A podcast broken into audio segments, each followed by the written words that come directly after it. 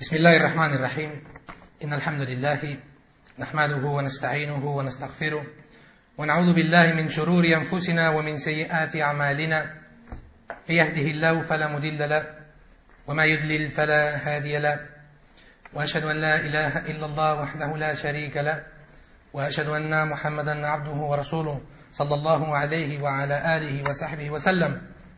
يا أيها الذين آمنوا اتقوا الله حق تقاته ولا تموتن إلا وأنتم مسلمون. يا أيها الذين آمنوا اتقوا الله وقولوا قولا سديدا. يصلح لكم أعمالكم ويغفر لكم ذنوبكم ومن يطع الله ورسوله فقد فاز فوزا عظيما. أما بعد فإن أصدق الحديث كتاب الله سبحانه وتعالى وخير الهدي هدي محمد صلى الله عليه وسلم. وشر الأمور محدثاتها وكل محدثة بدعة وكل بدعة ضلالة وكل ضلالة في النار. أجارني الله وإياكم من النار. آمين آمين يا رب العالمين. رب اشرح لي صدري ويسر لي أمري واحلل عقدة من لساني يفقه قولي. أما بعد. إخواني وأخواتي queridos hermanos y hermanas السلام عليكم ورحمة الله وبركاته. Nuevamente os damos la bienvenida a esta tercera charla de este curso Alam al-Jin wa Shayatin, el mundo de los genios y los demonios. Inshallah, como prometimos en la primera clase hace dos domingos, a la clausura o a la finalización de este curso, eh, esperamos que tengáis una noción más amplia de lo que realmente es este mundo. Un mundo que un musulmán debe conocer. Y como recientemente apuntaba el hermano Mustafa, un mundo que no deberíamos tener miedo ni asustarnos porque es algo con lo que tenemos que convivir. De forma racional, pero también de forma intelectual, porque Allah Azawajal nos ha dado unas armas para protegernos de todo mal. En la primera clase estuvimos viendo la naturaleza de los jinn. ¿Qué son los jinn? La división de los jinn, los tipos de jinn, dónde viven, los shayatin, etcétera, etcétera. En la segunda clase que fue la semana pasada, estuvimos viendo algunas enfermedades que algunos seres humanos poseen que, y que llevan a cabo, y algunas de ellas de forma independiente o de forma, eh, bueno, que no, que no quieren llevarlo a cabo, que son el mal de ojo y la envidia. Y estuvimos viendo una serie de eh, aptitudes, una serie de fórmulas que tanto Allah Azza como su mensajero Muhammad sallallahu alayhi wa sallam nos presentaban para protegernos. Estuvimos viendo las características del envidioso, aquel que envidia, y para saber más o menos aquella persona que tiene esta enfermedad y que Allah Azawajal nos libre de caer en su trampa y que Allah Azawajal le libre a él de llevar a cabo la envidia o el mal de ojo. Estuvimos viendo también la cura contra el mal de ojo, la dua que debíamos decir, una serie de directrices que el profeta Muhammad nos enseñaba para protegernos del mal de ojo, protegernos de la envidia, vimos que también existe una parte de la sunna que muchos rechazan y no deberían porque la sunna hay que cogerla tal y como es y es lo referente a si sabemos que una persona nos ha echado mal de ojo, aunque sea de forma involuntaria, pues pedirle que haga el, el udú o el gusul y ese agua no lo tienen que echar porque esa es la única forma, según la sunna, de evitar el mal de ojo de una persona. Habíamos visto que en multitud de ocasiones eh, el profeta Muhammad salam nos advirtió de que el mal de ojo existe y de que puede llevarse a cabo de forma involuntaria. Así que intentemos, inshallah, no mirar a nadie mal, no pensar mal de nadie, porque aunque, aunque no lo creamos, podemos eh, efectuar o podemos ejecutar ese mal de ojo. El profeta salam nos enseñó una dua que decíamos mucho, la decimos para protegernos, inshallah, del mal de ojo, de la envidia, y todas esas acciones que llevamos en casa de forma personal para ir cuidándonos y protegiéndonos del mal. Esa dua que significa busco refugio en las perfectas palabras de Allah del mal de aquel, del mal de aquello que Allah ha creado. Y finalmente estuvimos viendo una serie de innovaciones, una serie de bid'a, incluso algunas que conducen, que conducen a shirk y a kufur, de algunas personas que al intentar protegerse del mal de ojo, al intentar protegerse de la envidia, llevan a cabo una serie de acciones que no están recogidas ni contempladas ni en el Corán ni en la Sunna, y estuvimos enumerando algunas, como los amuletos, tajwid, eh, que algunas personas utilizan. También escrituras que le dan a algunos brujos, que Allah nos libre de ellos. Y ya la semana que viene, sin duda, será la semana que hablaremos de, de de la brujería y de, los brujos en sí. Pues también las personas que cuelgan herraduras en la pared, herraduras de caballo, o personas que cuando se casan tiran sal eh, en las bodas, todo eso forma parte de la incredulidad, del politeísmo, de las eh, supersticiones. Inshallah tenemos que apartarnos de todo ello porque al no estar ni el Corán ni la Sunna hay que dejarlo de lado. Y ya inshallah entramos en la tercera clase. La tercera clase que es la clase de hoy y como ha dicho el hermano Mustafa va a tratar de la posesión. Hemos hablado de los demonios, hemos hablado de naturaleza y hemos hablado de la forma en que nos pueden afectar y una de ellas es que los demonios jin o shayatin pueden poseer a una persona. Por supuesto, no quiero continuar sin decir que existe una postura respetable de algunos sabios, de algunas eminencias y de algunas personas que están en contra de esta postura, están en contra de que la posesión se lleve a cabo. Pero es una minoría. La inmensa mayoría de los sabios y la inmensa mayoría de, los pensadores islámicos, desde Sahaba hasta la actualidad, están eh, pues eh, por la postura de que evidentemente el eh, jin, el, shayatin o el shaitán en este caso, puede poseer a una persona. Y es curioso que los sabios siempre dicen que aquellos que son, eh, bueno, que no creen las cosas hasta que realmente las vean, y dicen que la posesión no puede llevarse a cabo por una serie de circunstancias, dicen los sabios que estas personas respetables, absolutamente respetables, porque es la opinión de un musulmán y hay que respetarla, pues hasta que no les ocurre a ellos, hasta que en su familia no hay un acto de posesión, hasta que alguno de sus hijos es poseído por algún demonio, y hoy veremos todas las características, inshallah, si, si da tiempo, es cuando empiezan a plantearse su postura y a pensar de nuevo. Como dije el primer día en la clase, la primera clase de hace dos semanas, cuando yo tenía 10 años, yo observé, yo vi y yo viví cómo a mi abuelita, Allah, que Allah tenga misericordia de ella, le practicaban una roquía. Y eso es algo sobrenatural. Eso es algo que no tiene nada que ver con la realidad. Ves cosas que solamente puedes ver en películas. Ves movimientos, palabras, acciones, pensamientos que solamente se pueden ver o se pueden contemplar en la imaginación de una persona. Así que os comento y os digo que realmente, desde mi punto de vista, como yo soy el que está dando la charla hoy, la, postura de que la posesión demoníaca existe es, eh, o de ella yo soy partidario. El más, como decía el hermano Mustafa Ba'azati, es la posesión, el hecho de que un jin entre al cuerpo humano, al cuerpo de una persona. Vamos a empezar a definirla. he dividido la clase en dos partes, una parte teórica y una parte práctica. La parte teórica he sido muy escrupuloso y he traído absolutamente al detalle y de forma literal lo que dicen los sabios de Ahl Sunnah wal Jama'ah. Los sabios de nuestra Sunna, los sabios del Islam, palabra por palabra, y he intentado traducirla exactamente. Y la parte práctica es un compendio de lo que los sabios nos han enseñado, nos han traído acerca del mundo de la posesión de los demonios. La definición es la siguiente. Y me vais a perdonar que de vez en cuando lea porque quiero, quiero transmitir el mensaje tal y como quiero haceros llegar. La definición de la posesión es una forma de desorden mental que se da en una persona donde él o ella no es consciente de lo que dice, no puede recordar lo que dijo ni lo que va a decir. Sufre pérdida de memoria como resultado del sufrimiento mental, el cual afecta sus movimientos y comportamiento. La persona poseída pierde por completo el equilibrio de su cuerpo. Entre las señales de posesión está la falta de cordura y la falta de razón, expresada en movimientos, expresiones, acciones y pensamiento. Esto lo recogemos del libro El mundo del jinn, de acuerdo, de acuerdo al Corán y a la Sunna, en la página 252. Vamos a ver la definición del imam Hafiz ibn Hajar al-Asqalani, rahimahullah. Dijo lo siguiente. Porque antes de continuar, a lo que nos referimos a esto de la posesión es lo que en la medicina convencional se conoce como epilepsia.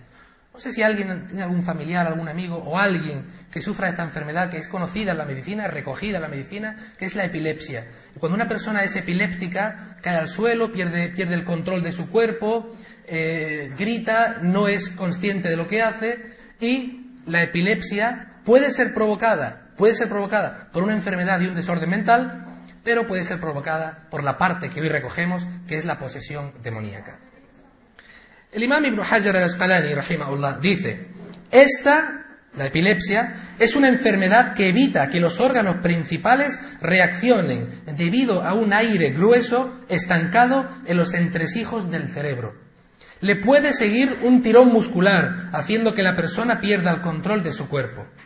La epilepsia también puede venir producida por un jin, de los malvados entre ellos, que son los que poseen a las personas, pero quieren adoptar la forma de un ser humano o simplemente quieren dañarle.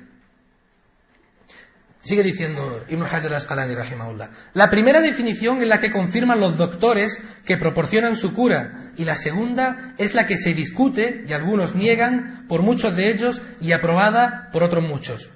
Su única cura es la resistencia por almas superiores y buenas que superan los efectos de los espíritus malvados, placando sus acciones.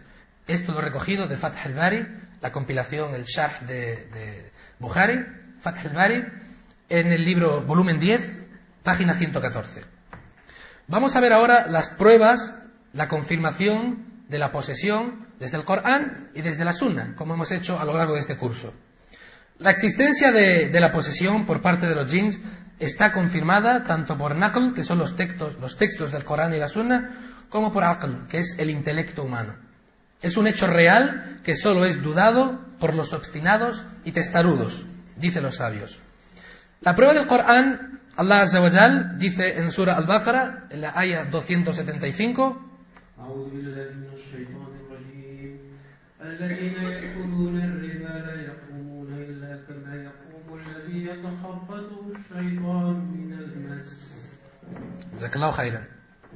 Dice Allah Azza en lo que podría traducirse al castellano, los que coman de la riba, la riba sabéis que son los intereses, la hipoteca, los préstamos bancarios, etcétera, etcétera, los que coman de la riba saldrán de su tumba el día de Yaumul Qiyama como aquel al que Satanás ha poseído en este mundo dejándolo trastornado.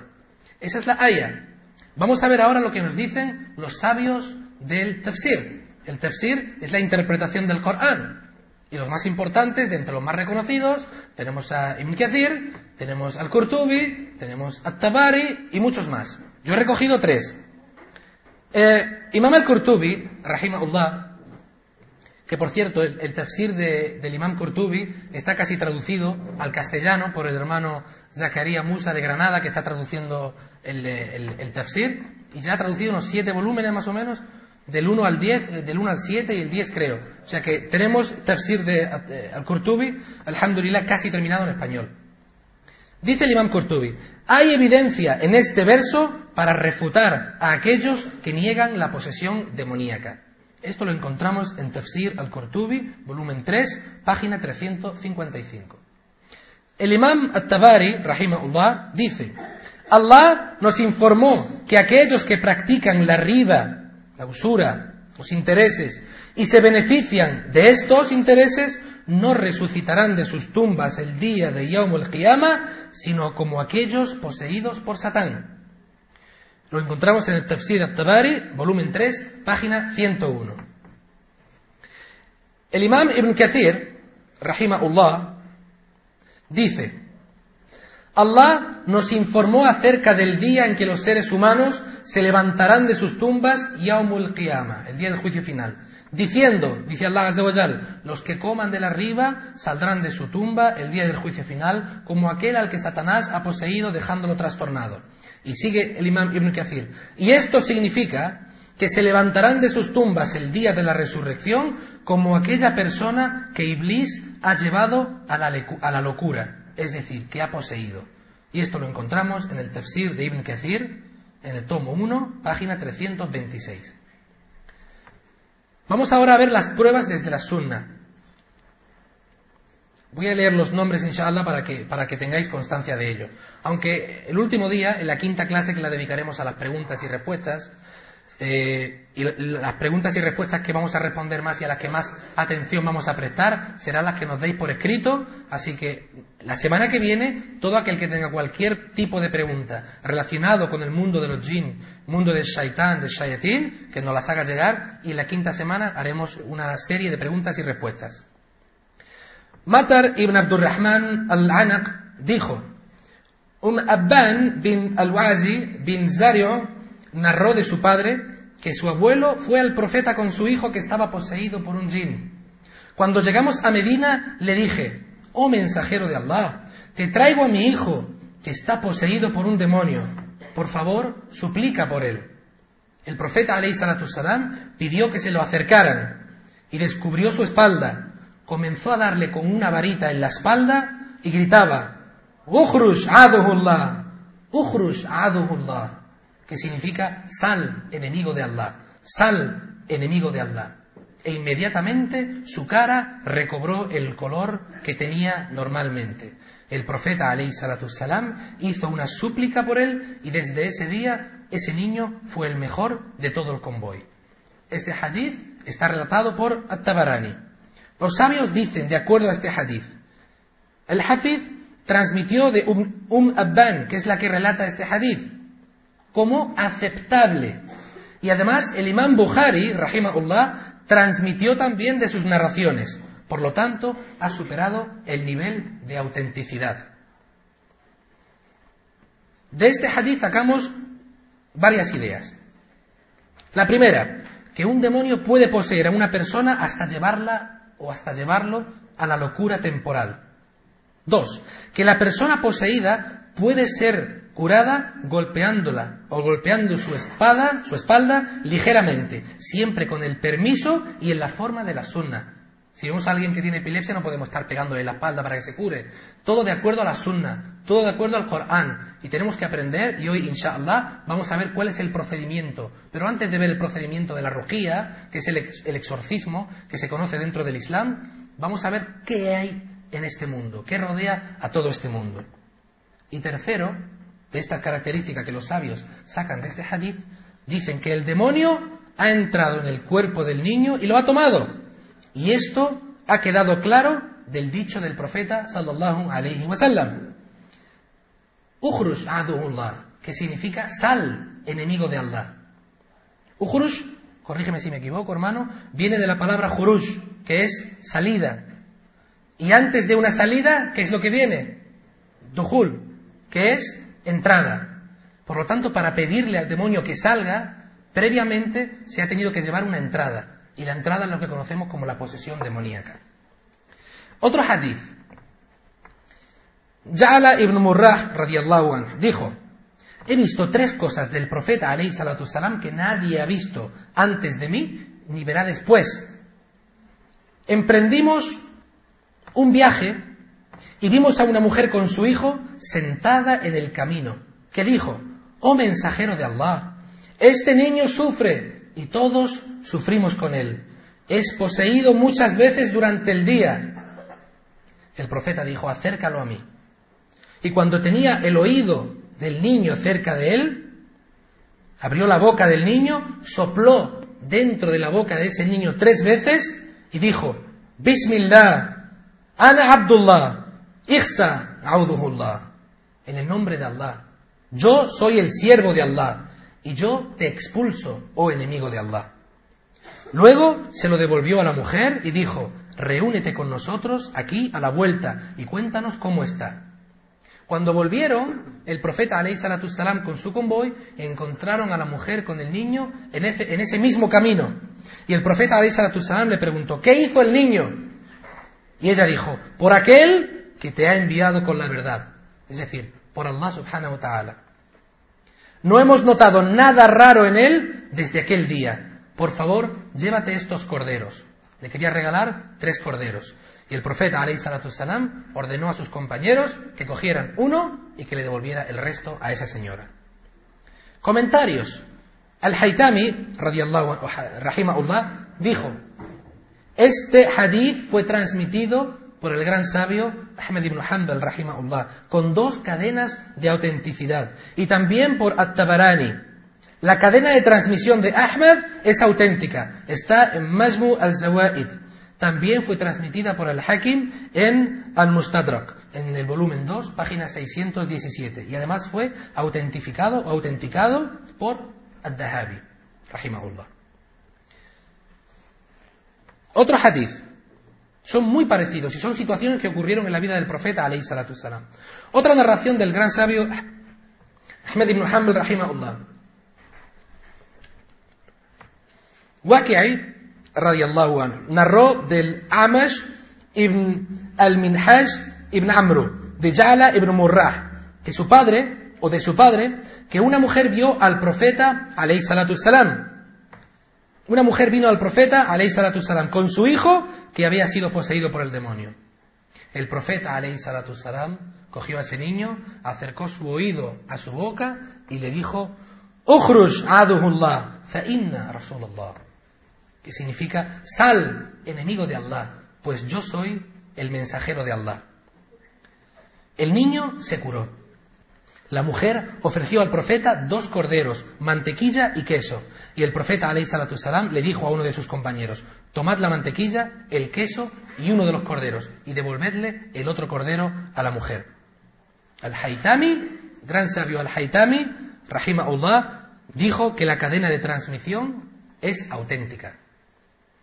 Por falta de tiempo, porque el tiempo sabéis que siempre nos, persigue, no voy a continuar trayendo más hadith. Ya he traído tres, pero tengo nueve preparados más. Nueve hadith, todos recogidos desde la sunna, que hablan de momentos en la vida del profeta Muhammad salam, en los que él tuvo experiencias con personas poseídas.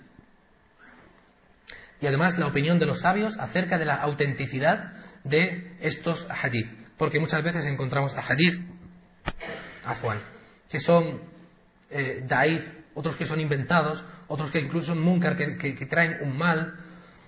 Existen muchos tipos de hadith, pero, alhamdulillah, hay muchos sabios que abogan por la autenticidad de estos hadith. Fijaros ahora, vamos a ver las pruebas racionales. Corán por un lado, Sunna por otro lado. Vamos a ver ahora pruebas racionales, pruebas del intelecto, y luego veremos las opiniones de los sabios. Voy a leer este texto que es un minuto nada más, letra por letra, que es lo que ha escrito un gran sabio llamado el Sheikh Muhammad al-Hamid, rahimahullah. Dijo lo siguiente, si los jinn son cuerpos delicados, entonces ni la razón ni los textos islámicos pueden negar la posibilidad de que un jinn posea a un ser humano y circule por él. Ya que lo delicado y ligero puede circular en lo grueso, como por ejemplo el aire que entra en nuestros cuerpos, el fuego que circula por el carbón, la electricidad que circula por los cables, o el agua que penetra el suelo, la arena o la ropa, aun sabiendo que el agua no es tan intangible o delicado como el aire o la electricidad. Los sabios virtuosos han aprobado todos los textos informando de la posibilidad de la entrada en un cuerpo humano por parte de los jinn. Estos textos son tan numerosos que no deberían ser ignorados simplemente porque existen aquellos que los niegan y con pruebas sin fundamento. La revelación, que es sincera, la revelación de Allah nos ha informado de ello y por ellos deberíamos mostrar sumisión y complicidad con los textos, sin hacer ninguna interpretación absurda que equivoque a los creyentes de su camino y de la fe verdadera. Existen muchos casos reales de incidentes con posesión de jinn a los humanos. Son muchísimos casos. Por lo tanto, aquel que rechace este hecho choca con el mundo real que invalida su propia opinión. Está tomado del libro Radud al-Abatil, tomo 2, página 135 del mismo Sheikh. Vamos a ver ahora, os digo que eso es una parte teórica simplemente, para presentar las pruebas. Vamos a ver ahora las opiniones y declaraciones de algunos de los grandes sabios de esta umma. Porque el profeta Ali salam dijo que los herederos de los profetas son los sabios. Los sabios son los herederos y tenemos que seguir a los sabios, inshallah, cuando estén encuadrados dentro de los límites de Ahl Sunnah wal Jama'a. Ya he mencionado las declaraciones de los sabios del tafsir, como por ejemplo At-Tabari, Al-Qurtubi, Ibn Kathir, Rahimahumullah. Que Allah tenga misericordia de todos ellos. Fijaros, Abdullah, que era el hijo de Ahmed ibn Hanbal rahimahullah, le dijo a su padre lo siguiente. Algunas personas dicen que los genios no entran en el cuerpo de los poseídos. Y su padre le respondió, hablo de nada menos que Ahmed ibn Hanbal, el fundador de la escuela Hanbalí. Dijo, hijo mío, mienten. El genio habla a través de su lengua. Esto lo dijo un gran sabio del Islam. Está en el libro Risalat al-Jin en el volumen 8. Uno de los más grandes sabios que ha dado el Islam desde los inicios hasta la actualidad es el Sheikh al-Islam ibn Taymiyyah, rahimahullah. El Sheikh al-Islam ibn Taymiyyah, rahimahullah, dijo lo siguiente. La existencia de jinn está confirmada por el Corán, por la Sunna y el consenso de los ancestros de nuestra umma. Del mismo modo, la entrada del jinn en el cuerpo humano está confirmada por los sabios de Ahl Sunnah wal Jama'a. Es un hecho visible y palpable para aquellos que quieren reflexionar en esta cuestión. Un jinn entra en el cuerpo de la persona poseída, habla palabras e idiomas desconocidos para la persona poseída, que no es consciente de ello. No es consciente de los golpes que recibe, que podrían incluso matar a un camello.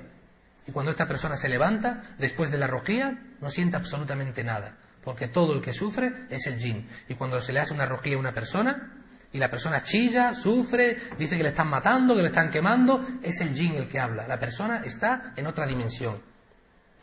Y hoy vais a ver, inshallah, eh, antes de proyectar dos rujías que están por internet y todo el mundo las puede ver, pues eh, pediré que si alguien quiere salir porque es sensible, que lo haga y pasaremos a ver cómo se lleva a cabo una rojía y vais a ver a, una niña y también a un hombre poseído por, por Shaitan, por Iblis, por el demonio. Este comentario del Sheikh al-Islam ibn está recogido en Muhtasar al-Fatawa al-Masriya, 584.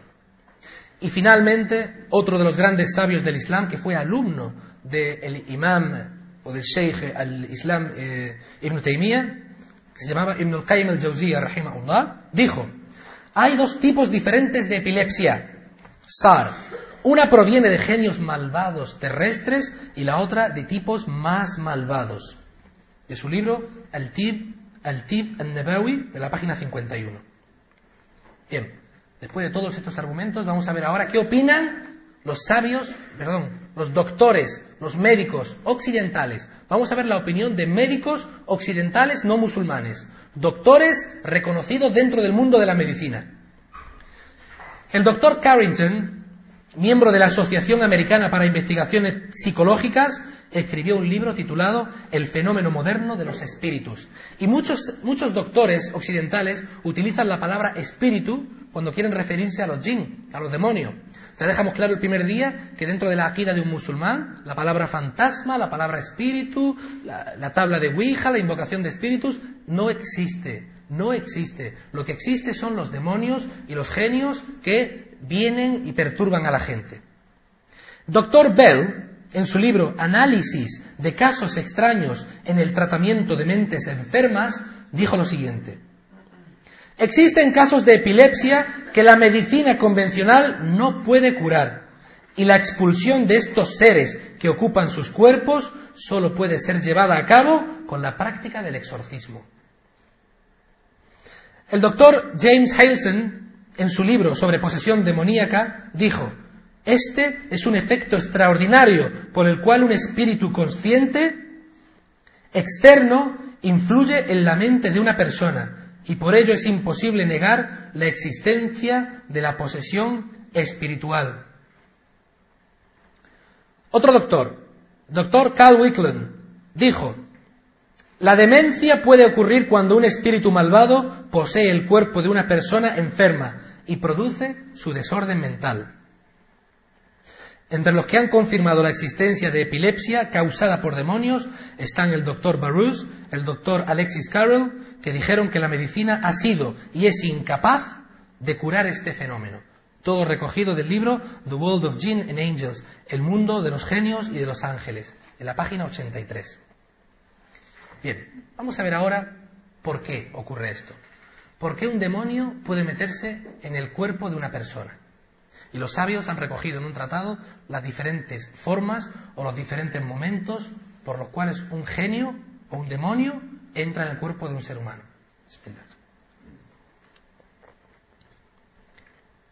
Primero, puede ser por un deseo extremo. Sé que hay muchas cosas que voy a decir para aquellos que están iniciando en el Islam, para aquellos que no tienen mucho conocimiento de este tema, os puede parecer muy extraño. Y además, puede que no creáis en ello. Cada uno es libre de hacer lo que quiera. Yo os traigo lo que dice el Corán, lo que dice la Sunna, lo que dicen los sabios. Esto que hay aquí no es mío. Esto es lo que dice el Islam. Uno puede ser una forma o un motivo por el cual un demonio posea a una persona, puede ser el deseo extremo. El deseo extremo. Un jin masculino se enamora de una mujer y la posee. O un jin femenino, una mujer jin, se enamora de un hombre y lo posee. Luego veremos los métodos por los cuales un jin puede entrar en el cuerpo humano. Por lo tanto, dentro del deseo extremo, puede ser que un jin se enamore de una mujer y un jin mujer se enamore de un hombre. Y hemos tratado casos, el último de una hermana de Barcelona, que ha sido muy complicado, que estaba poseída y que vino aquí a Melilla y la vimos y la trataron en Nador los hermanos, de, de una chica que estaba poseída sin ningún tipo de duda por un hombre. Y ese hombre, el hombre, el jin masculino, se manifestaba, habló, los ojos completamente blancos, gritando, chillando, y que se había enamorado de esa chica y que no iba a salir. Y que no iba a salir, pero con las pruebas de Allah Azawajal, con el Corán y con la Sunna, se le hizo rojía, y mejor nos cuento lo que se produjo en esa habitación. Pero ya os digo que esta es una de las causas. Otro de los efectos puede ser un acto injusto, acto injusto cometido por una persona y posteriormente la venganza del jin. Voy a explicar esto un poco mejor. Un jin puede poseer a una persona, un jin, imaginaros, un jin musulmán, porque sabéis que existen demonios cristianos, musulmanes, judíos, ateos, de todas las tendencias y religiones. Pues han habido muchos casos en los que un jin musulmán ha poseído a otro musulmán, una persona musulmana, porque no seguía el camino de Allah Azza Y esto puede parecer una película, ¿verdad? Pues es así. En las conversaciones que tenía el Ruqí, el exorcista con los demonios, han manifestado que se han vengado porque esa persona no seguía el camino de Allah, porque era muy negligente, porque robaba, mentía, etcétera, etcétera, etcétera. Y vosotros decid el número de, de pecados que podáis imaginar. También puede ser, dentro de este segundo punto, en cuanto a la venganza del jin, pues porque el jin ha sido ha recibido sufrimiento por parte de un ser humano. Y esto es muy importante. Voy a hacer un alto aquí. Fijaros, un jin posee una persona. ¿Por qué? Simplemente porque esta persona, y voy a enumerar los, casos que los sabios dicen. Porque, por ejemplo, fue al cuarto de baño en su casa y cogió un barreño de agua caliente hirviendo y lo echó dentro de la bañera. A lo mejor lo tenía calentador y mezcla agua fría y caliente y se baña y había en esa bañera un jin durmiendo, descansando, sentado, bañándose, lo que fuera, y lo achicharró, lo quemó entero. Quemó al jin por completo. Por venganza, multitud de ocasiones, el jin ha poseído a esa persona. Otro caso. Y esto lo hacían los niños pequeñitos, los sinvergüenzas, etcétera, etcétera, ¿verdad?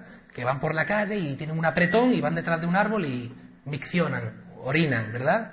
Pues había un jin descansando ahí durmiendo y hizo sus necesidades encima de ese jin y el jin por venganza poseyó a ese ser humano. Y todo esto lo digo porque los jins se manifiestan, porque los jins lo dicen cuando le están haciendo la rojía y dicen me he metido dentro de su cuerpo porque hizo esto, porque me, porque me, porque me abusó de mí, porque orinó en mí, porque me quemó todo el cuerpo.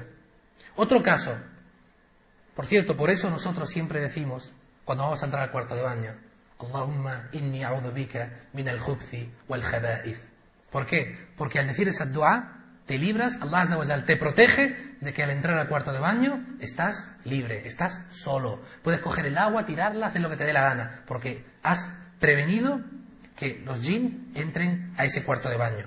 Por eso lo decimos. Allahumma inni bika min al wal que significa, oh Allah, oh Allah, me refugio en ti de los genios masculinos y femeninos.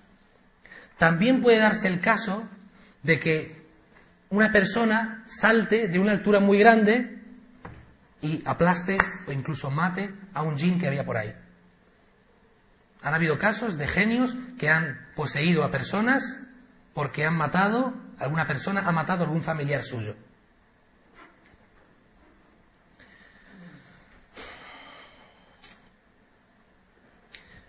Nosotros cuando entramos en la cama, acordaros de que cuando vayáis a entrar en vuestra cama, haced una sunna. Y es muy simple.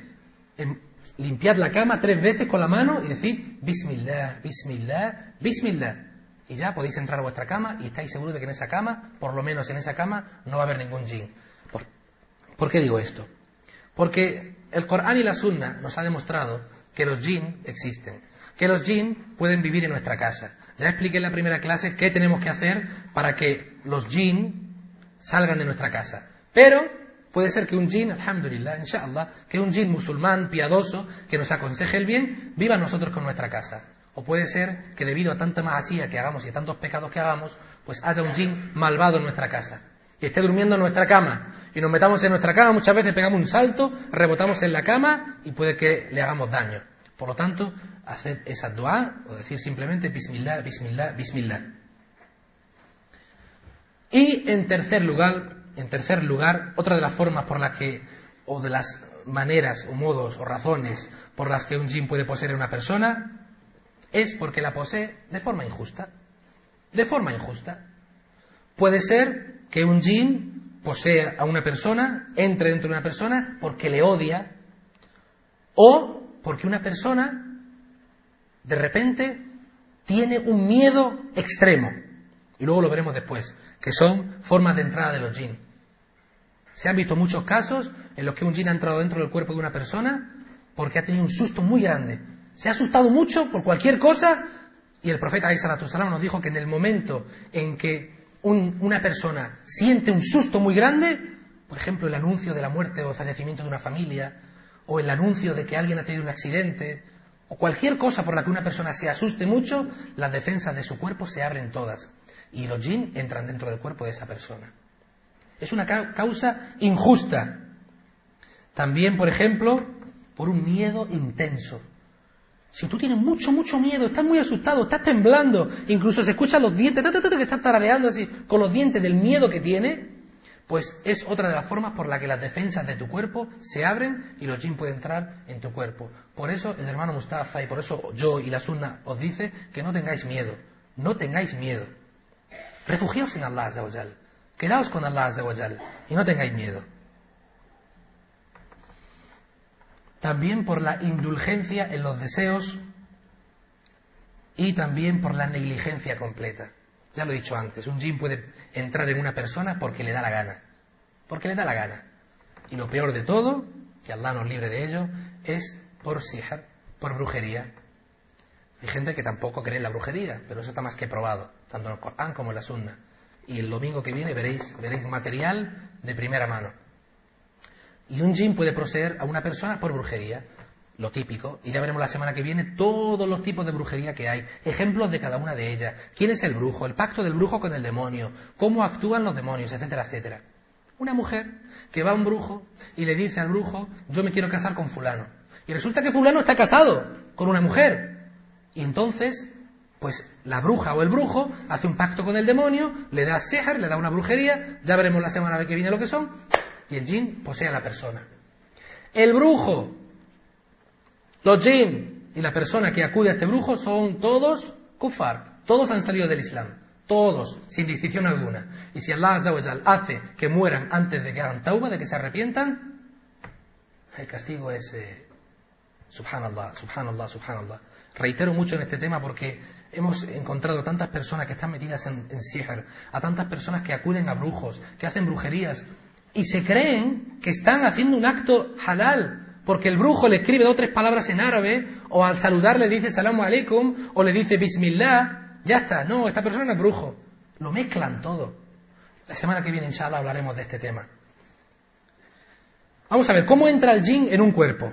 ¿Cómo entra el jin? Fijaros, el cuerpo humano es permeable, lo contrario de impermeable. ¿Impermeable qué es? ¿Verdad? Una chaqueta impermeable, que el agua rebota, choca y no entra. Pero el cuerpo humano es permeable. Y el jin existe de forma espiritual, por lo tanto puede entrar en el cuerpo de un ser humano, por donde desee, siempre con la voluntad de Allah subhanahu wa ta'ala. Y Allah dijo, y creamos a los jin de una fusión de fuego, de algo intangible, del humo que sale del fuego, que ya lo vimos en la primera semana. Allah lo ha dicho en Surah Rahman. Cuando entra el jin al cuerpo de una persona, va directa al cerebro, donde puede afectar cualquier parte del cuerpo desde esa posición central. Estudios médicos han demostrado que las personas poseídas tienen una vibración extraña en sus cerebros. Y muchos jin en exorcismos informaron que se asientan en el cerebro, porque desde el cerebro pueden manejar todo el cuerpo entero.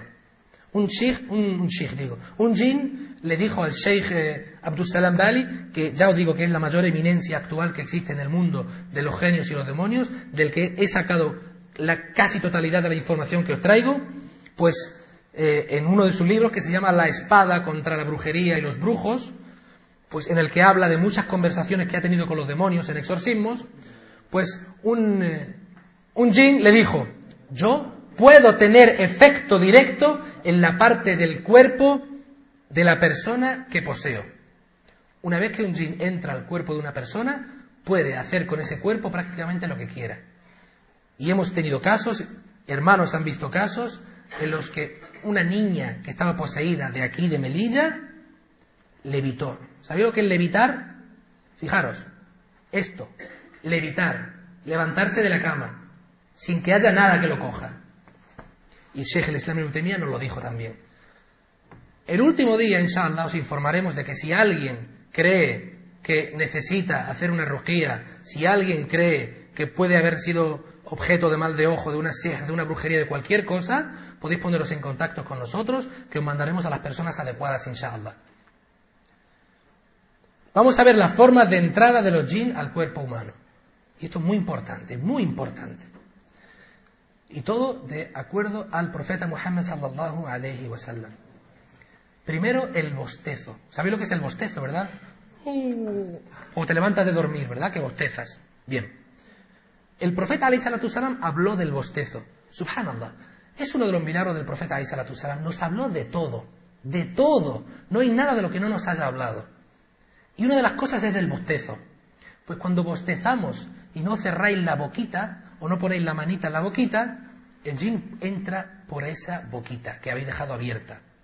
Es una de las formas de entrada de los jin, por el bostezo.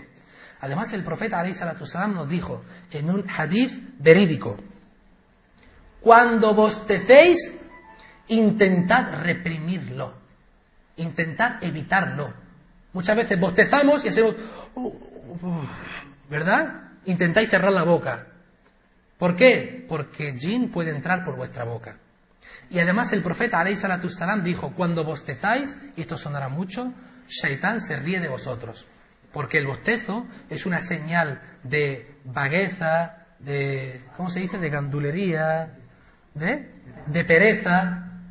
Y después dijo el profeta salam, y los jinn se ríen de vosotros porque os parecéis a los perros que aullan. Subhanallah, es, igual. Cuando una persona bosteza, se levanta por la mañana, eleva el cuello, abre la boca y suelta todo el bostezo.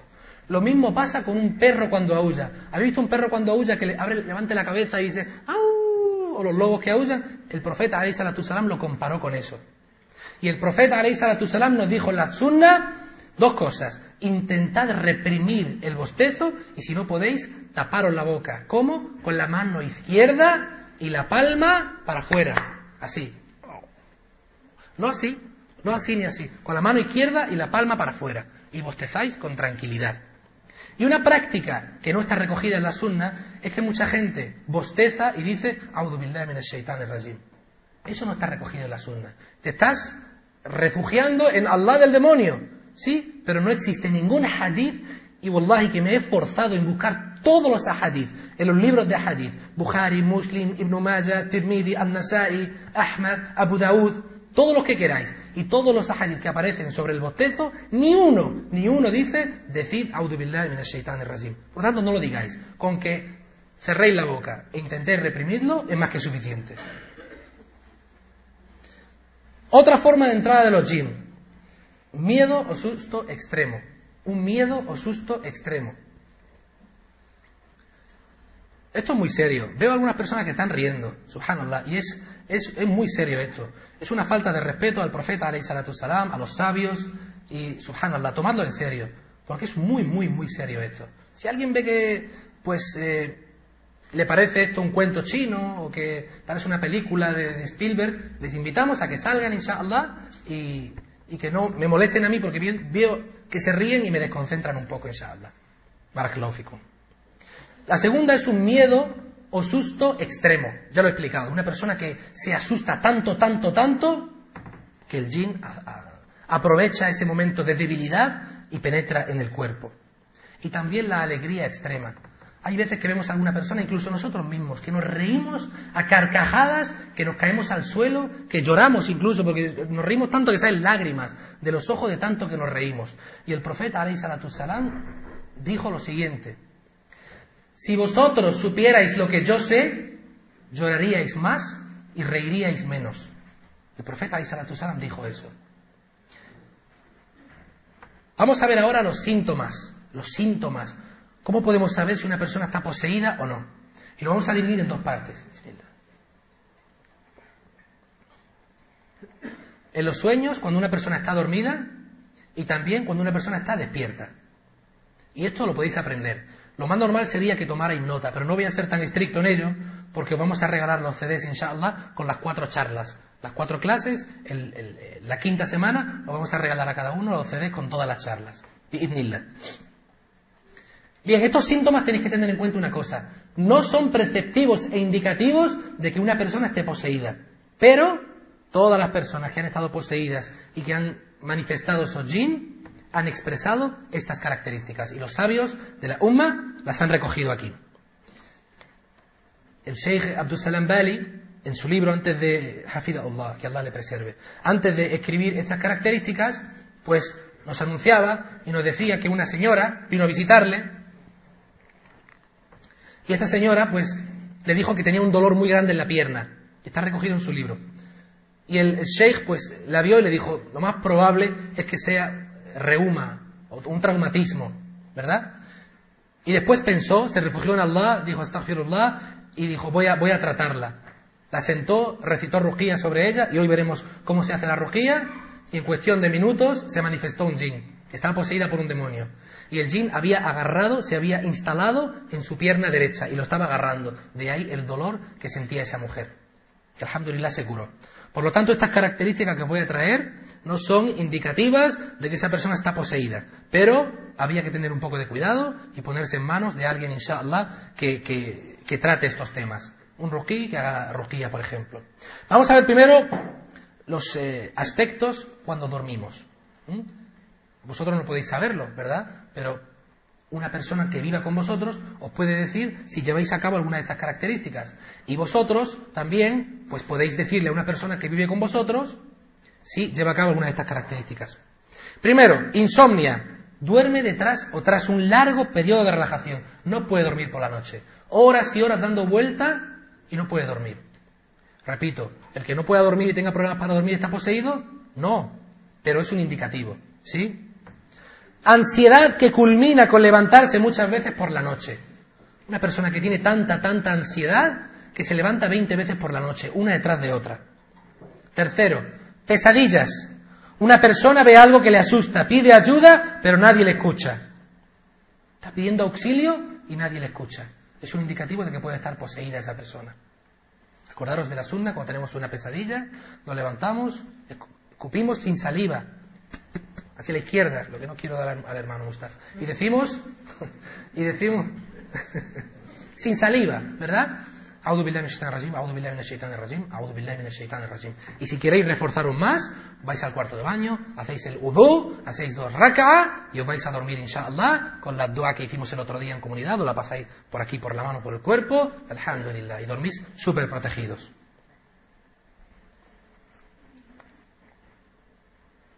Sí, por favor, la hermana Sara Mahjoub, su hermano está afuera buscándola, es urgente. Bien, otro. Ver animales en sueños, como perro, gato, camello, serpiente, león, zorro o ratón. Si veis algunos animales de estos en sueños, pues inshallah, id pensando que podíais haceros una rugía. Además, el profeta Salam dijo, haceos rugía, Haceos rugía y la podéis hacer vosotros mismos. Con el Fatiha solamente se puede hacer rugía. O poneros en manos de alguien que conozca este tema. También reírse mucho, llorar o gritar durante el sueño. Una persona está durmiendo y no para de reírse, y no para de gritar, y no para de llorar, y está durmiendo. Es un indicativo. Gemir en sueños. Gemir, no hablar, hacer sonidos. Ah, ah, ah. ¿Me entendéis, no? Gemir en sueños puede ser indicativo de posesión. Sonambulismo, que una persona se levanta por la noche y se pone a andar por la casa dormido. En las películas nos lo muestran así, con las manos así, ¿verdad? Sonambulismo. Más, verse a sí mismo en sueños cayendo de una gran altura.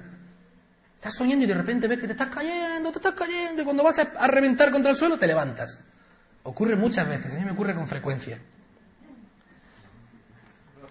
¿Eh? Sí, ese... Rojía, rojía, es muy importante rojía. Eh, segundo, o segundo no, noveno. Me están liando, Mustafa. Soñar, soñar que estás en un cementerio, en un lugar abandonado o en una carretera desierta. Otro, eh, ver a personas con rasgos extraños, que son muy grandes o muy pequeñitos. O ver a las personas con la cara completamente negra, personas completamente negras. Ver a un fantasma o algo parecido en un sueño. Ya he dicho que los fantasmas, nosotros no creemos en ellos, pero si vemos en un sueño algo que nos viene, nos asusta con una forma que no conocemos, una, una luz o algo así, pues es indicativo.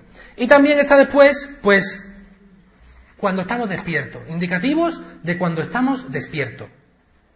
Constantes dolores de cabeza, dolores de cabeza sin parar, pero, pero, con la condición de que no sean a causa de una enfermedad de los ojos, en los oídos, en la nariz, en los dientes, en la garganta o en el estómago. Si el dolor de cabeza es ocasionado por una enfermedad de estas partes del cuerpo, no entra en esta categoría.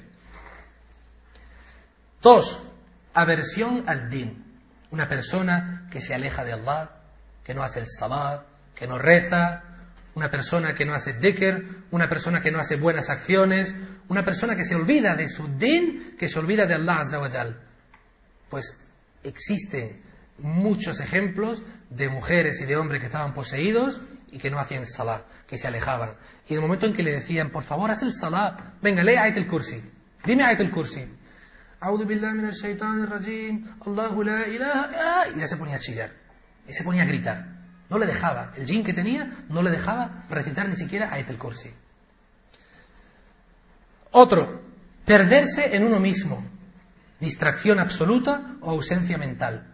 No sé si habéis observado una vez que estáis con alguien y de repente la persona se pone a mirar a las musarañas, creo que se dice, y está perdido. Y tú le dices, oye, ¿dónde estás? Y se le va la mente. Es un síntoma.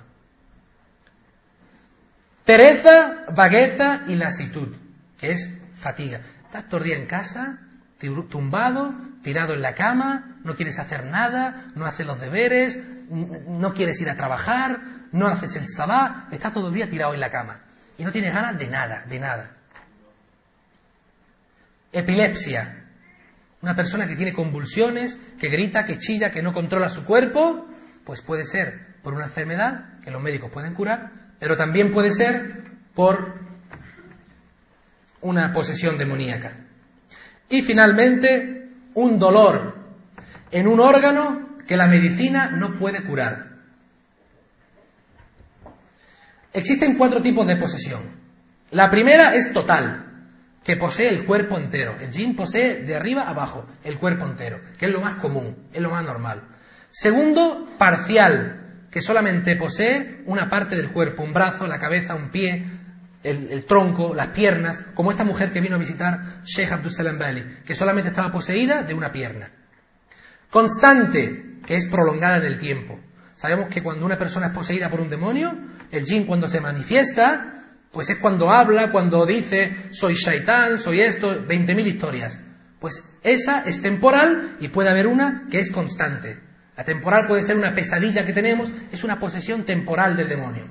Y la otra es que una persona está poseída y tiene los síntomas de la posesión prolongado en el tiempo, durante días. y tiene epilepsia, vomita, grita, chilla, golpea a todo el mundo, levita, los ojos se le ponen blancos, la cara se le pone blanca, blanca como, como la pizarra, y lo vais a ver en un vídeo ahora, que es algo sobrenatural. Y cuando tenemos todas estas características, ¿qué hacemos? Pues rojía. Hacemos una rojía. ¿Y quién hace la rojía? El rojí, que es el exorcista. El exorcista, que es la persona que con el poder de Allah Azawajal, porque nosotros no tenemos ningún poder, expulsa a ese jin del cuerpo. Y no cualquier persona puede hacer rojía. No cualquier persona puede hacer rojía. Debe tener las siguientes características. Debe tener la fe de los, de los antecesores piadosos. Una fe pura y clara. Tiene que estar clavado en su din. No tiene que tener ningún atisbo de duda. Debe observar los principios del Tawhid en sus palabras, en sus actos y en su corazón. Completamente. El Tawhid tenemos que expresarlo en el dicho, en el hecho y en el corazón. Debe tener plena confianza que las palabras de Allah Azza tienen efecto sobre los jins y sobre los shayatin. Debe estar familiarizado con las condiciones de los jin y los shayatin. Tiene que conocer que shaitán es un mentiroso. Ibn Taymiyyah, rahimahullah, haciendo un exorcismo, le dijo a un jin, te expulso de este cuerpo, sal de este cuerpo. Y el jin le dijo, saldré por hacerte caso a ti. Fijaros dónde se lo quería llevar. Se lo quería llevar a casi a Shirk, Sheikh el-Islam ibn Taymiyyah es el sabio de los sabios. Y le dijo, no, vas a salir por obediencia a Allah no por mi obediencia. Y, salió, y se fue. Es recomendable que el sheikh o la persona que haga rojía sea un hombre casado. Que evite todo acto prohibido en el Islam, que no cometa el haram. Debe observar todos los actos obligatorios en el Islam. Debe hacer los adkar, los dua durante el día. Al entrar en casa, Bismillah, salamu alaikum. Al salir de casa, Bismillah. Al entrar al cuarto de baño, al irse a dormir, al levantarse, etcétera, etcétera. Cuando entra a la mezquita, cuando escucha el gallo, cuando escucha el burro, etcétera, etcétera, etcétera. Por cierto, esto del burro, lo, lo descubrí la semana pasada. Subhanallah, es una cosa muy, muy... Un vídeo que voy a traer la semana que viene de unos hermanos en Inglaterra, perdón, en la India, son ingleses pero estuvieron en la India o Pakistán, que fueron a un cementerio y subhanallah vieron Vieron que había algo que no debería estar ahí. Lo sacaron y vieron que era una brujería. Porque los brujos la mayor parte de las veces lo esconden y lo entierran en las tumbas, porque ahí no lo van a encontrar nunca. Lo sacaron y estaba todo grabado con, con la cámara. Sacaron todos los nudos y no os imagináis lo que voy a enseñar. Lo estuviste viendo el otro día, lo de la cabeza de pescado. Subhanallah. Lo terminaron todo y no paraba de recitar Ayatul Kursi, Surah al-Falaq, An-Nas, Al-Ikhlas, una detrás de otra. Lo quemaron y justo en el momento en que encendieron ese seher, se escucharon los rebuznos del burro. Subhanallah, es impresionante. En ese mismo instante, diez minutos haciendo toda la historia, y en el momento en que queman el seher, se escucha un burro rebuznando. Y el profeta salam dijo, cuando escuchéis un burro, refugiaos a Allah porque ha visto a un demonio. Puede ser, puede ser una ¿cómo se dice? Coincidencia. Allahu Adem. Pero, pero está ahí. Tiene que tener la intención sincera al curar y tiene que estar equipado con toda la protección posible. Lo que hemos visto tantas veces. El udu, la protección de Allah etcétera, etcétera. Bien, vamos a ver ahora cómo se hace el exorcismo. No lo voy a decir para que vosotros aprendáis a hacerlo, porque la intención no es que vosotros hagáis exorcismo, sino para saber que si algún día os ponéis en manos de alguien, para que inshallah, con la voluntad de Allah, os cure, pues por si veis algo extraño que no digo ahora, rechazadlo por completo. Primero, esta persona, este ruquí, este exorcista, tiene que deshacerse de todas las fotos que hayan colgadas en la casa. Todas las fotos. No tiene que haber ninguna foto. ¿Por qué? Pues porque los jinn viven dentro de las fotos. ¿Por qué? Porque el profeta alayhi salatu salam en una ocasión estaba esperando revelación de Allah a través de Jibril alayhi salam. Y pasaron 15 días y Jibril no venía. Y era muy raro. Y el profeta alayhi salatu salam se sentía muy raro. Pensaba que algo había pasado. Hasta que se dio cuenta que en su casa había un perro. Y expulsaron al perro y en el momento en que el perro salió de la casa, Entró Jibril alayhi salam y le dijo, ya Muhammad, no he entrado cuando te dije porque había un perro en tu casa y nosotros los ángeles no entramos en las casas donde hayan perros o imágenes. Tú tienes en tu casa un cuadro colgado del día que te casaste, allá tú, pero en tu casa no va a entrar ningún ángel. Y si no hay ángeles, ¿qué hay? Shayatin. Así que ya sabéis, inshallah, lo que podéis hacer. Es una recomendación. En otro caso, unos hermanos de aquí de Melilla fueron a Nador a hacerle rojía a una hermana y cuando entraron en la... Esto es fidedigno, de primera mano. Y cuando entraron a hacerle rojía a esta niña, pues estuvieron como 20, 30 minutos haciendo rojía, uno detrás de otro. Todos los hermanos y la niña tranquila. Y luego se dieron cuenta de que en esa habitación había muchas fotos colgadas. Entonces los hermanos dijeron, vamos a salir a comer. Cuando vengamos, quitad todas las fotos. Volvieron, quitaron todas las fotos, hicieron rojía y en un minuto, en un minuto se manifestó el jin a través de la niña. Y cuando hablaron con el jin, el jin dijo que estaba poseído por 90 demonios. La niña estaba poseído por 90 demonios y cada uno vivía en las fotos, en las fotos. Y esto se aplica también a las estatuas, a las figuras de pajaritos, de cisnes, de porcelana que tenemos en casa, etcétera, etcétera, etcétera. Deshacerse de los amuletos que pueda tener el paciente. A lo mejor tiene un collar con, una cosita que le ha dado un brujo y le ha dicho que es para curarse. Y eso es sihr y eso es lo único que hace que el demonio esté con ella. Quitárselo y ya explicaremos la semana que viene el procedimiento para, qué hacer si salís de vuestra casa y veis algo extraño en la puerta de vuestra casa. A lo mejor vivís en un cuarto piso y veis en la puerta de vuestra casa un trozo de piel con 20.000 nudos y con un poquito de líquido. Eso es sihr. Y ya os explicaremos cómo hacer para, para romper ese sihr. O veis que en la puerta de vuestra casa hay un charco de agua. Es una de las formas, está bien. Tiran agua en la puerta para que cuando pises ese agua los jinn entren en tu cuerpo. Ya os diré inshallah la semana que viene, si Allah me permite, pues la protección contra, contra la brujería. Pues más más preparación antes del tratamiento. Quitar de la casa todos los instrumentos musicales que haya. Guitarras, flautas, pianos, lo que haya. Quitarlo.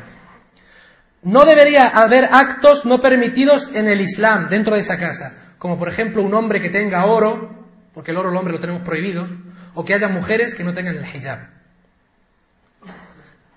Hay que darle una pequeña charla a la familia acerca del tawhid y de la fe islámica para evitar cualquier acercamiento al shirk. A lo mejor esa familia no sabe qué es tawhid, no sabe lo que es tawhid de rububiyya, el uluhiyya o el asma o el sifat, no sabe lo que es kufr, no sabe lo que es shirk. Pues se le da una pequeña charla para que todo el entendimiento que tengan de shirk, de los brujos, de la brujería, del, del, de todas estas cosas, evitarlo, inshallah.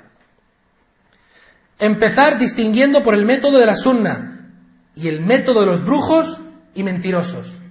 Decirle, mira, lo que yo voy a hacer es sunna, es el Corán. Lo que hacen los brujos y lo que hacen los mentirosos es esto y esto y esto. Y clasificar y enseñarles qué es uno y qué es otro. Y decir claramente que la cura viene de Allah Azawajal. Que la cura viene de Allah subhanahu wa ta'ala. Y no decir yo he curado, yo he sacado un jinno. Allah subhanahu wa ta'ala ha sido el que ha curado.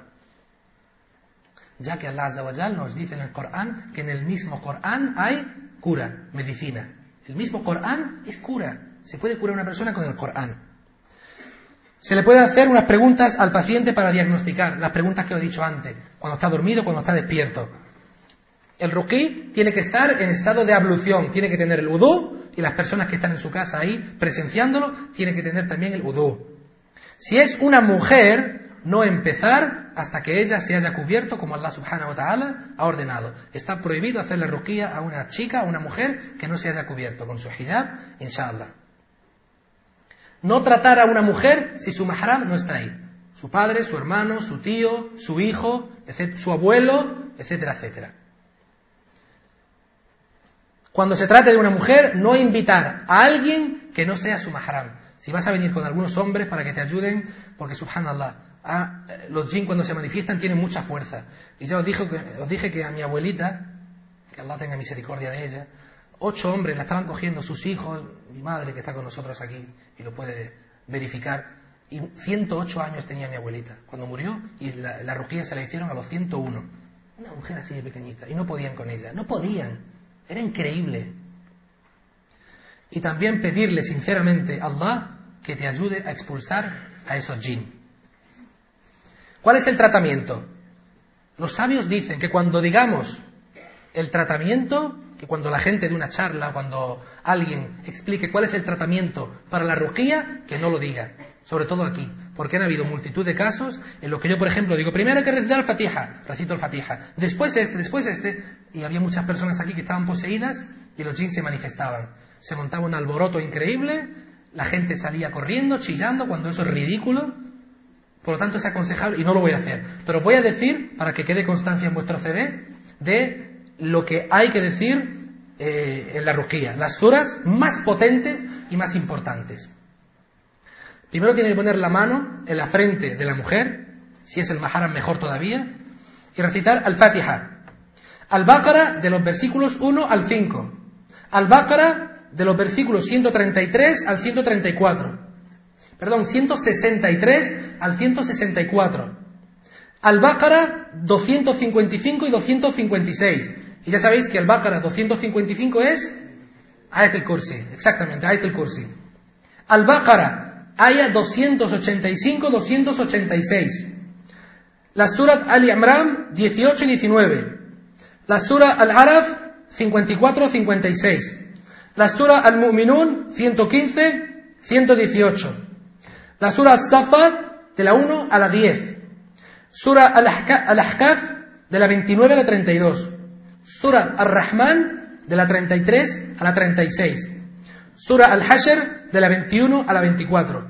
Sura Al-Jin de la 1 a la 9 y después Al-Ikhlas que es Qul Huwallahu Ahad, Qul Huwallahu Ahad, Al-Falaq, Qul A'udhu bi Rabbil Falaq y Al-Nas, Qul A'udhu bi Rabbin Nas.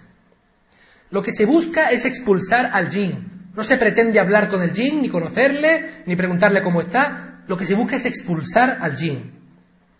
¿Qué puede ocurrir cuando se recite todo esto? Puede ocurrir que el jin se manifieste. ¿Y cómo se manifiesta el jin?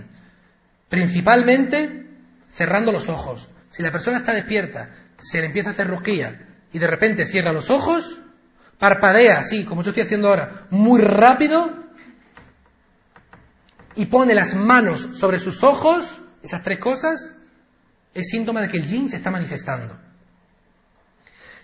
Movimientos vigorosos, de repente empieza a moverse, vigorosamente o una parte de su cuerpo, manos o piernas, empiezan a temblar mientras estamos recitando lo que he dicho.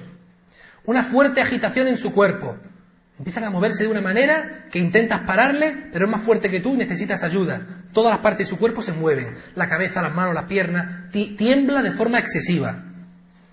Gritos. No deja de gritar una y otra vez. Unos gritos no os podéis imaginar. Insultos. Insulta a todo el que está ahí los peores insultos que os podáis imaginar, los peores salen de esa boca. Los peores, pero no es esa persona, ese niño o esa niña la que habla, es el demonio. ¿Qué voy a hacer? ¿Qué te voy a ir esta noche? ¿Qué te voy a entrar en tu cuerpo? ¿Qué tal? Todo es mentira. Todo es mentira. Si estás con Allah Azza wa Jal, inshallah, no te puede ocurrir nada. Pero quédate con Allah subhanahu wa ta'ala. Y dice su nombre repetidas veces. Puede ser dos nombres, el suyo o el del jinn. Por ejemplo, una niña que se llame Aisha, por ejemplo, y, de repente empieza, Aisha, Aisha, Aisha, una otra vez, una otra vez, es que está diciendo su nombre. O puede decir el nombre de Jin. El nombre del demonio se está presentando. Aquí estoy, para, para. O puede decir, para, para, me estás quemando, por favor, para. Esos son los jin que son débiles. Bueno, entonces, ¿qué hacemos en ese momento? ¿Qué hacemos? No. ¿Qué es lo que hace el exorcista en este momento? Primero le pregunta por su nombre y por su religión, para saber si es musulmán o para saber si es hacer porque hay dos formas diferentes, ahora lo veremos.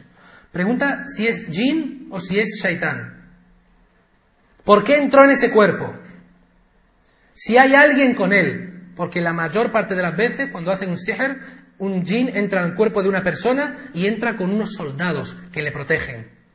Y otros jin están protegiendo el sitio donde han enterrado la brujería. Está ahí, por si alguien quiere venir a sacarla. Lo explicaremos la semana que viene. ¿Trabajas para un brujo o una bruja? El jin responde a todo esto para saber si es posesión por una cosa o si es por sihr. Y dónde resides en su cuerpo. Si el jin es un incrédulo, por ejemplo es un jin cristiano, judío o ateo, pues se le hace ruquía para expulsarle. No se habla con él directamente, Corán, Corán, Corán, Corán, Corán. Eso le quema, le quema vivo todas las ayas que os acabo, que os acabo de anunciar. Sobre todo, Ayat al-Kursi, Surat Yasin, Surat Safat, Ad-Duhan y Surat Ad-Jin.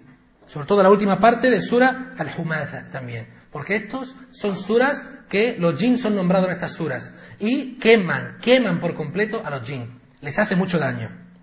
Y después se le pide, inshallah, que haga la shahada, que salga como musulmán. Pero puede ser que el jinn que haya poseído a esa persona sea un jinn musulmán, sea un genio musulmán. Y tú por más, por más Corán que le recites, el jinn está tranquilo. Venga, dame más, si esto es lo que yo quiero, si yo soy musulmán. Entonces, cuando se manifiesta el jinn y te dice, yo soy musulmán, no me estás afectando, pues entonces hay que mantener un debate con él. Sí, sí, hay que hablar con él. Y hay que decirle, ¿por qué has entrado al cuerpo de esta persona? Pues he entrado porque me ha tirado agua caliente. O porque es una persona muy mala. Y yo soy musulmán y odio ver a las personas malas. O porque es una mujer muy promiscua. O porque es un hombre muy promiscuo. O porque es un hombre que se ha alejado de Allah. O porque estaba tumbado durmiendo tranquilo y me ha orinado encima. Etcétera, etcétera. Entonces se le dice, mira, tú estabas en su casa, y esto es lo que dicen los sabios, tienen que hablar con el jinn y explicarle, tú estabas en su casa, él no te ha visto, por favor perdónale, sal de su cuerpo, porque él no tenía intención de hacerlo, y hay que convencerle, y si lo hace ese jinn musulmán, porque ha entrado en su cuerpo, porque era malo, cualquier cosa, hay que decirle a ese jinn que Allah te va a castigar, que esto está prohibido, que Allah ha traído el Corán para los genios y para los seres humanos. Y no hemos, no hemos eh, creado a los genios y a los seres humanos más que para que me adoren, Allah subhanahu wa ta'ala. Y hay que hablar con él. Y no podéis imaginar la multitud de casos en los que los jinn han salido. Y además, los jinn incrédulos han salido sometiéndose a Allah subhanahu wa ta'ala. Y la semana que viene lo veremos. Como, a ver si lo puedo poner hoy. Como el jinn sale diciendo la shahada. La ilaha illallah Muhammad Rasulullah. Sal por la mano y sale y se va. Y ya la persona se levanta como si nada. Es, es, es impactante. Y a ver si termino ya. Y después del tratamiento, después de la rugía, viene un tiempo que es muy sensible. Imaginaos que tratamos o que tratan a una chica. Y se la rugía, pues el jin puede volver otra vez. Por lo tanto, esta niña en concreto o esta persona a la que se le ha hecho rugía tiene que acogerse a lo siguiente. Tiene que hacer el salat en jama'a, en Intentar ir a la mezquita, inshallah, con su madre, su hermana o su marido, su padre y rezar en la mezquita. Hacer salat en jama'a. No escuchar música, no ver la televisión. Hacer el vudú antes de ir a la cama y recitar Ayat el Kursi.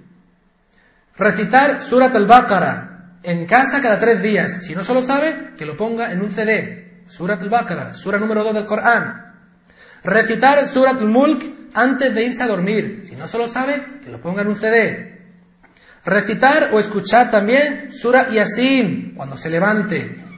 Estar en compañía de personas, mashallah, bondadosas, buenas, que te llamen al khair. No personas que te digan vámonos a una discoteca, o vámonos a, a mentir, o vámonos a engañar, etcétera, etcétera.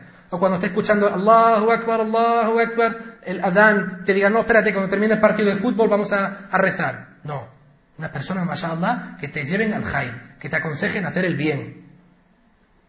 Si es una mujer a la que se le ha hecho rujía, pedirle que se ponga hijab, porque los demonios muy usualmente atacan sobre todo a las mujeres que no tienen hijab. Acordaros que es muy importante. Dos horas al día escuchar el Corán o recitar parte de él. Decir cien veces la siguiente dua después de Salat al-Fajr. La ilaha illallah wahdahu la sharika la lahu mulku wa lahu hamd wa huwa ala kulli shay'in qadir. Después del Fajr cien veces. Y Allah o el profeta salam dijo que si dice 100 veces esa dua eh, después del Fajr, Allah perdona tus pecados y te protegerá durante todo el día. Decir Bismillah antes de empezar cualquier cosa. Por ejemplo, cogéis una piedra grande, la vais a mover de sitio, Bismillah. Cualquier, un salto, vais a correr, lo que sea, Bismillah. Siempre empezad con Bismillah.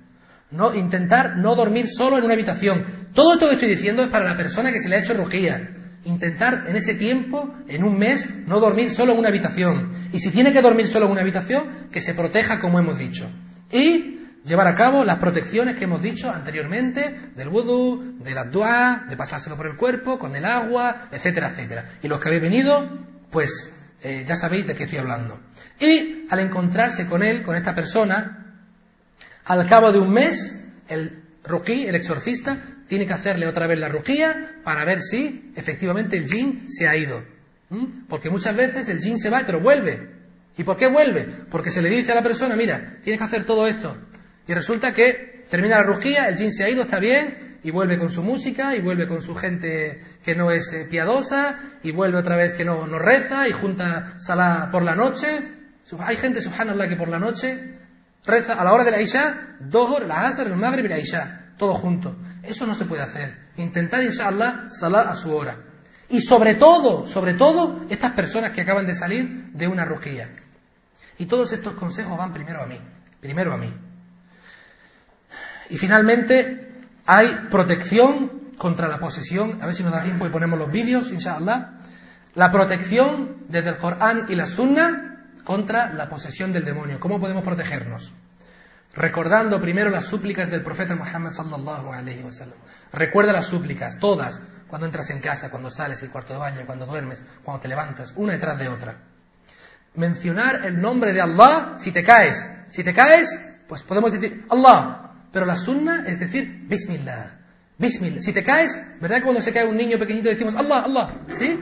Pues mejor que digáis, lo hemos oído yo, no os preocupéis. ¿eh? pues decir Bismillah si un niño se cae o algo. Mencionar el nombre de Allah cuando se entra en una habitación oscura. Bismillah, decir Bismillah. Mencionar el nombre de Allah cuando eches agua caliente en cualquier sitio. Bismillah. No molestar ni hacerle daño ni a un gato ni a un perro. Dejadlo tranquilo. Ya hemos dicho que muchos, muchos sabios han dicho que los gatos negros y los perros negros son los jinn, los shayatín de los animales. Dejadlo tranquilo. Y si os refugiáis en Allah, cuando veáis un gato negro, un perro negro, mejor todavía. Mejor. No dormir solo en una habitación. Y si tienes que hacerlo, pues haz el vudú, las súplicas, duerme en estado de pureza, inshallah, y protégete con todo lo que Allah y el profeta nos ha mencionado. No, perdonadme, pero tengo que decirle la palabra es orinar. No miccionar u orinar en la calle, ni en agujeros. Y tenemos un hadith en el que el profeta Salam prohibió que hiciera la gente eso, en los agujeros que había en la calle, porque los agujeros era la residencia de los jinn. No matar a una serpiente si aparece en la casa. ¿Os acordáis del primer día que hablamos de la serpiente? Si se aparecía en la casa, había que hablar con la serpiente durante tres días. Serpiente, te ordeno por Allah que salgas de mi casa. Esto es un hadith, es un hadith. Me decía el hermano Abdelmajid el otro día, que yo voy a hablar con una serpiente si encuentro en mi casa. ¿Quién va Esa es la sunna, pero no hay que matarlas, no hay que matarlas. Y finalmente, no entrar solo por la noche en un desierto o lugar abandonado, porque los jinn, los demonios viven en los sitios abandonados, y mencionar el nombre de Allah cuando tires algo pesado, si trabajas en la obra, en la construcción y coges una piedra grande y la mueves de sitio o algo, como he dicho, Bismillah. Decir todo con Bismillah, Bismillah, Bismillah. Vamos a ver los vídeos, inshallah, de dos rujías, de dos posesiones, que están en YouTube. Seguro que muchos de vosotros la habéis visto. El que crea que es algo fuerte y no puede verla, pues le acompaño a que, a que salga, o le invito a que salga. Son valientes. Vamos a ver si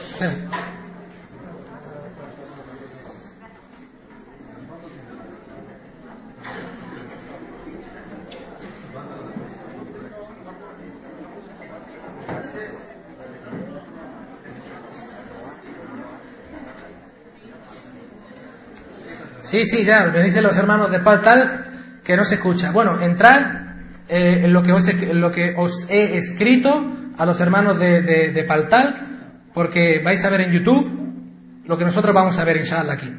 ¿Puedes ponerlo, Mustafa?